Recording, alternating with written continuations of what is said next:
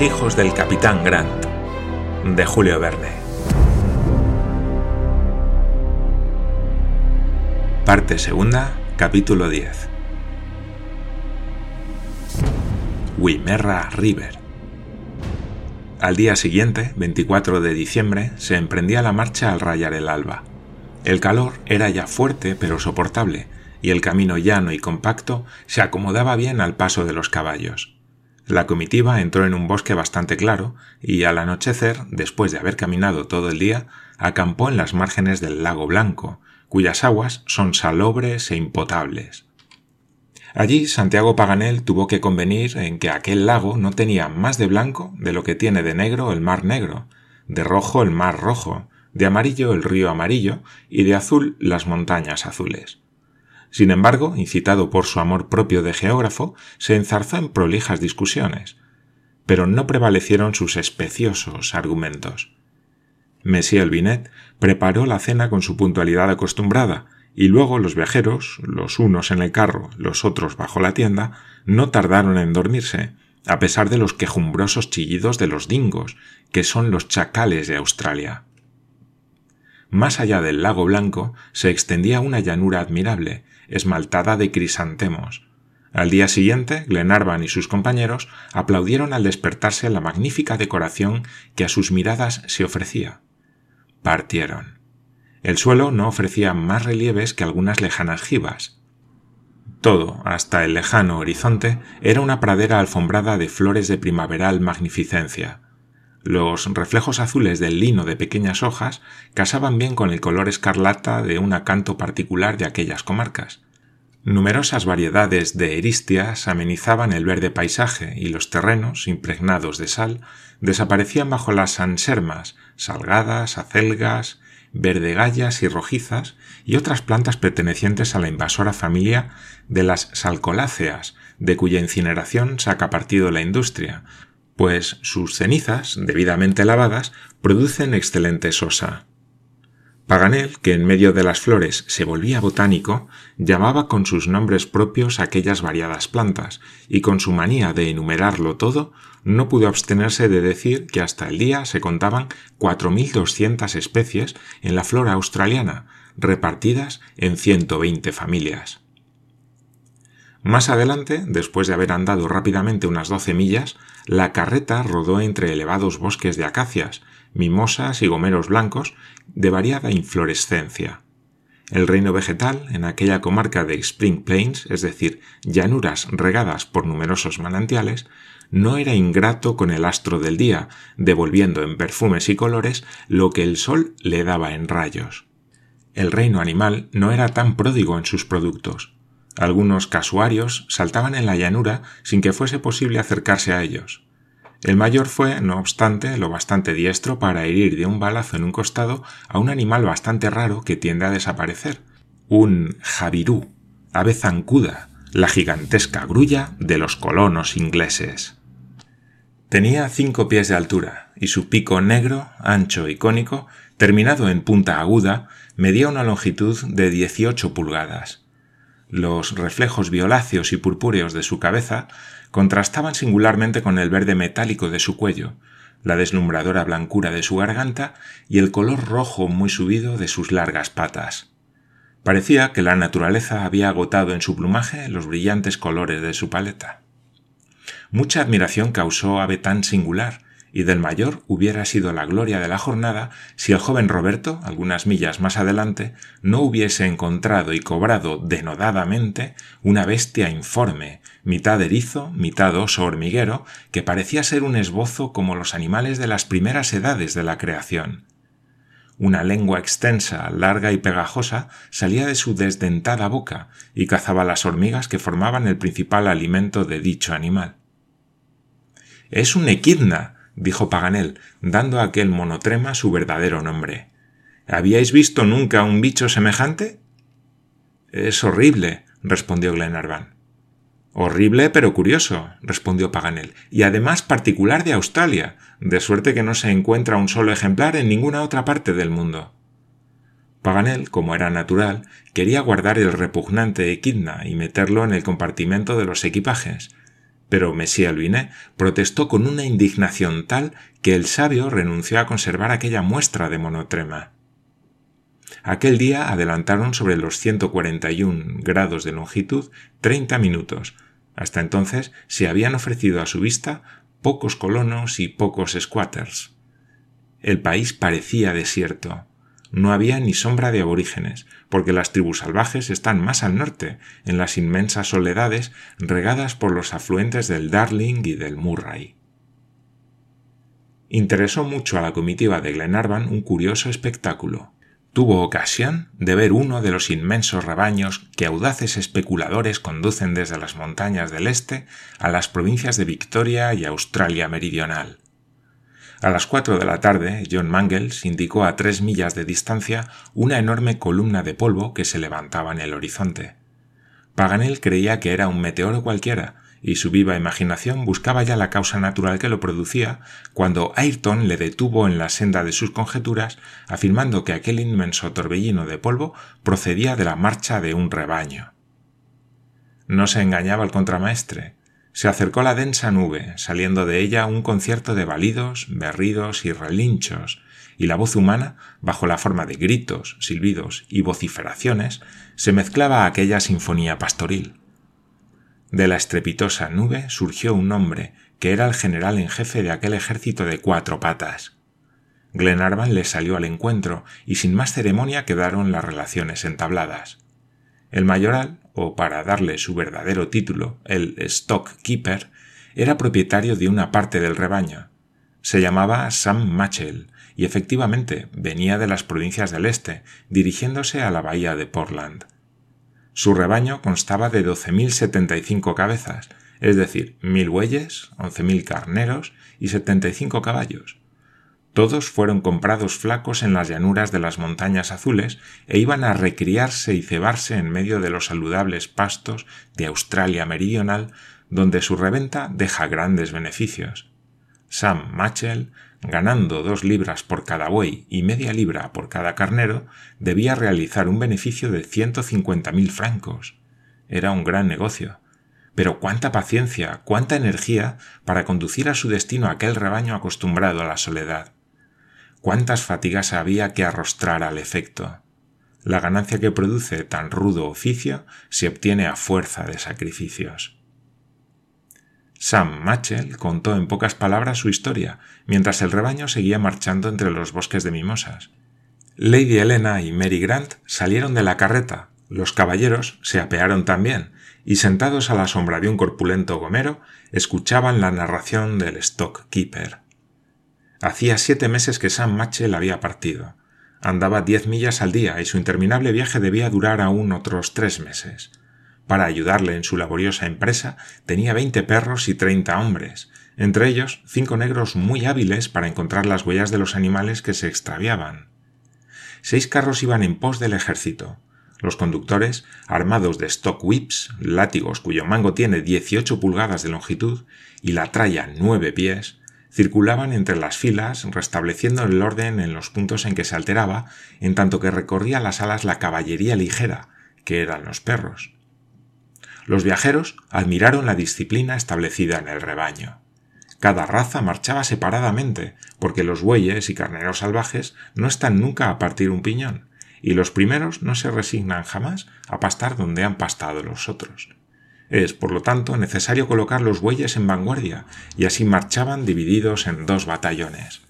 A estos seguían cinco regimientos de carneros mandados por veinte conductores, formando la retaguardia el pelotón de caballos.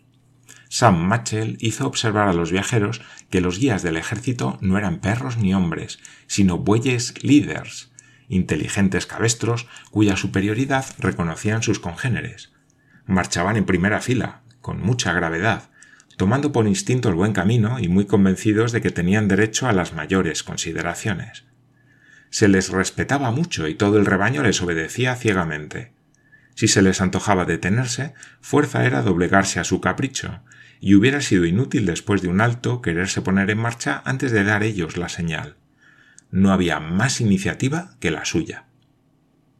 Algunos pormenores añadidos por el stockkeeper completaron la historia de la expedición, digna de ser escrita, ya que no mandada, por el mismo Genofonte. Mientras el ejército marchaba por el llano, iba todo perfectamente. Las fatigas y los inconvenientes eran pocos. Los animales pacían en el campo, bebían en los numerosos creeks de las praderas, dormían de noche, viajaban de día y se reunían dócilmente a la voz de mando de los perros pero en los grandes bosques del continente, al atravesar las selvas de eucaliptos y mimosas, se multiplicaban las dificultades. Pelotones, batallones y regimientos se mezclaban o se separaban, y se necesitaba para reunirlos mucho tiempo.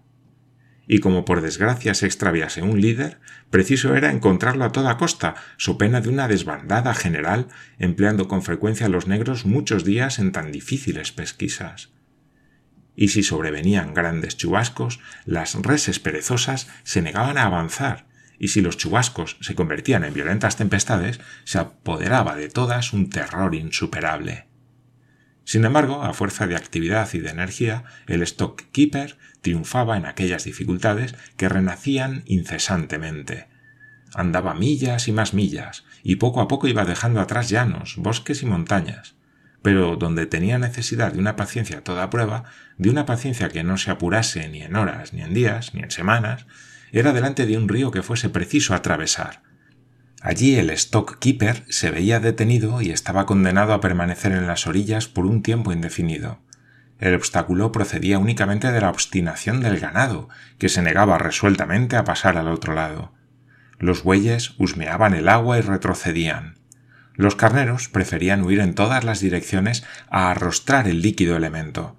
En vano se aguardaba la noche para llevar el ganado a la margen. El ganado no pasaba. Se arrojaba a viva fuerza a los carneros y las ovejas no les seguían.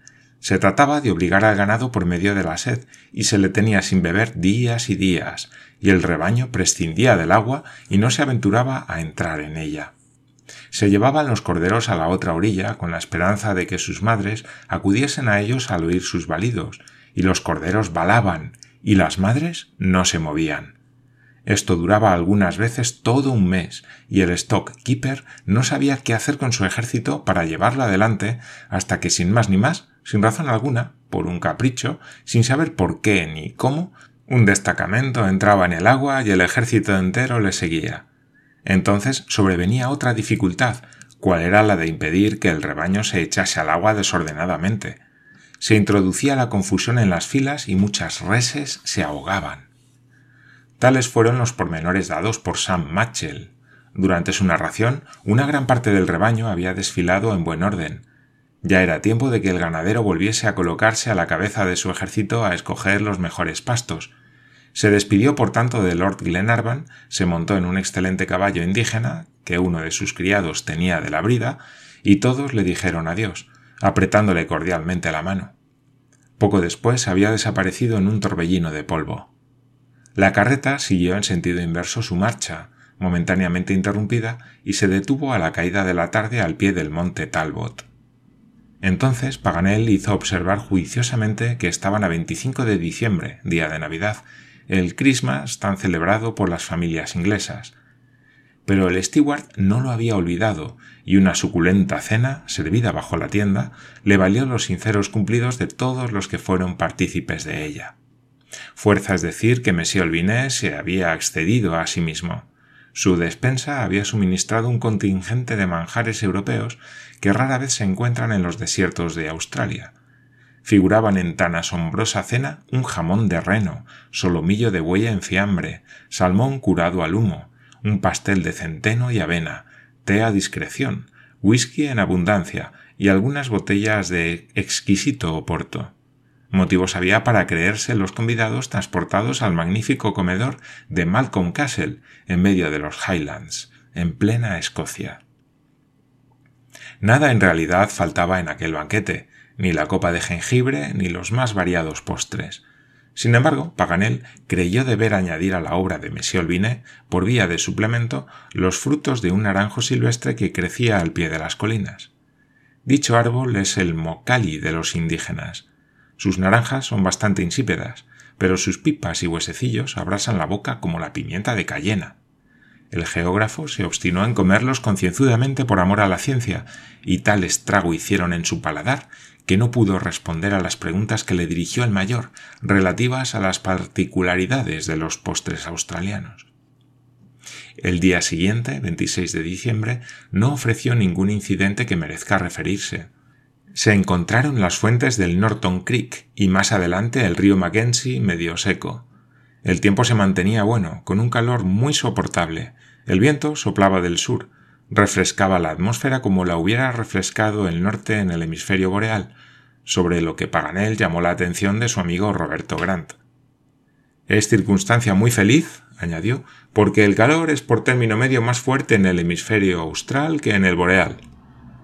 ¿Por qué? preguntó Roberto. ¿Por qué, Roberto?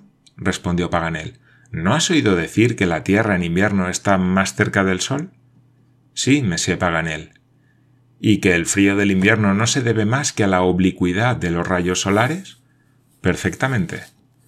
Pues bien, muchacho, por la misma razón hace más calor en el hemisferio austral. No lo comprendo, respondió Roberto abriendo desmesuradamente los ojos. Reflexiona, pues, repuso Paganel. Cuando allá en Europa es invierno, ¿cuál es la estación que reina aquí en Australia, en las antípodas? El verano, dijo Roberto. Y bien, puesto que precisamente en esta época se encuentra la Tierra más cerca del Sol. ¿Comprendes? Ya entiendo. A consecuencia de esta proximidad, el verano de las regiones australes es más cálido que el de las regiones boreales. En efecto, Monsieur Paganel. Así pues, cuando se dice que el Sol está más cerca de la Tierra en invierno, no se dice la verdad sino respecto a la parte boreal del globo. Nunca había pensado en semejante cosa, respondió Roberto. Pues no la olvides. Roberto recibió con gusto la leccioncilla de cosmografía, y acabó por saber que la temperatura media de las provincias de Victoria alcanzaba 74 grados Fahrenheit, es decir, 23 grados centígrados.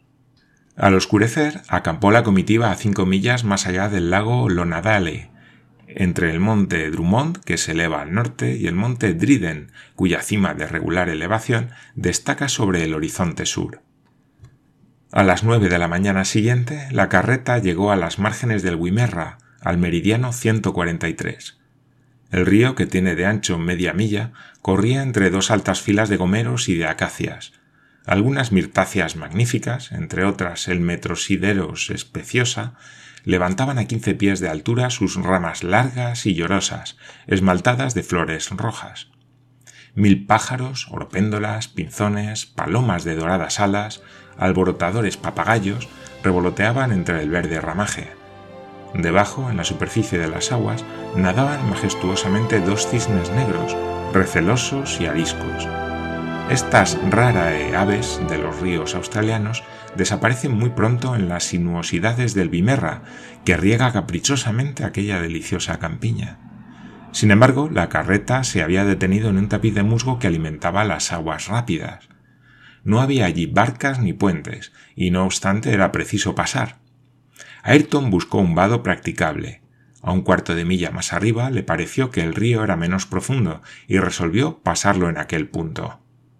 Las sondas solo anunciaron tres pies de agua, y de consiguiente la carreta podía cruzar por allí sin correr grandes peligros. ¿No hay ningún otro medio de pasar el río? preguntó Glenarvan al contramaestre. No, milord, respondió Ayrton, pero este vado no me parece peligroso. Saldremos bien de él. ¿Lady Glenarvan y Miss Grant tendrán que bajar de la carreta? De ninguna manera. Mis huellas son seguros y me encargo de guiarles por el buen camino. Adelante, pues, Ayrton, respondió Glenarvan. En vos confío. Los jinetes rodearon la pesada carreta y entraron resueltamente en el agua. Ordinariamente los carros, cuando tienen que vadear un río, se rodean de una sarta de toneles vacíos que les sostienen a flor de agua pero careciendo los viajeros de dicho aparato flotante, tuvieron que confiarse a la sagacidad de los bueyes conducidos por el prudente Ayrton. Este, desde su asiento, dirigía el atalaje, mientras que el mayor y los dos marineros, colocados delante, a algunas toesas de distancia, rompían la corriente. Glenarvan y John Mangles marchaban al lado de la carreta prontos a socorrer a las viajeras en caso necesario, y Paganel y Roberto cerraban la línea. Hasta llegar a la mitad del Bimerra todo fue perfectamente, pero allí el río era más hondo y el agua subía hasta los ejes. Los bueyes, arrojados fuera del vado, podían perder tierra y arrastrar consigo la oscilante máquina. Ayrton se condujo valerosamente, se echó al agua y agarrándose a los cuernos de los bueyes logró volverlos a poner en camino. Hubo en aquel momento un choque imposible de prever. Se oyó un chasquido. La carreta se inclinó de una manera alarmante. El agua llegó a los pies de las viajeras y el vehículo empezó a seguir la corriente, no obstante los esfuerzos de Glenarvan y John Mangles que se agarraron a los adrales. Hubo un momento de ansiedad. Afortunadamente, un vigoroso empuje acercó la carreta a la orilla opuesta. El río ofreció al pie de los bueyes y de los caballos una subida, y muy pronto hombres y animales se hallaron unos y otros en la margen opuesta, muy satisfechos, aunque completamente mojados. Pero en el choque se había roto el juego delantero de la carreta y el caballo de Glenarvan había perdido las dos herraduras anteriores. Este doble accidente requería una reparación pronta, se miraron unos a otros bastante compungidos cuando Ayrton propuso ir a la estación de Black Point, situada a veinte millas al norte, y traer un herrador. Id, id, buen Ayrton, le dijo Glenarvan. ¿Cuánto tiempo necesitaréis para ir y volver? Quince horas todo lo más, respondió Ayrton. Partid, pues, y entre tanto acamparemos a orillas del Bimerra. Algunos minutos después, el contramaestre, montado en el caballo de Wilson, desaparecía detrás de una espesa cortina de mimosas.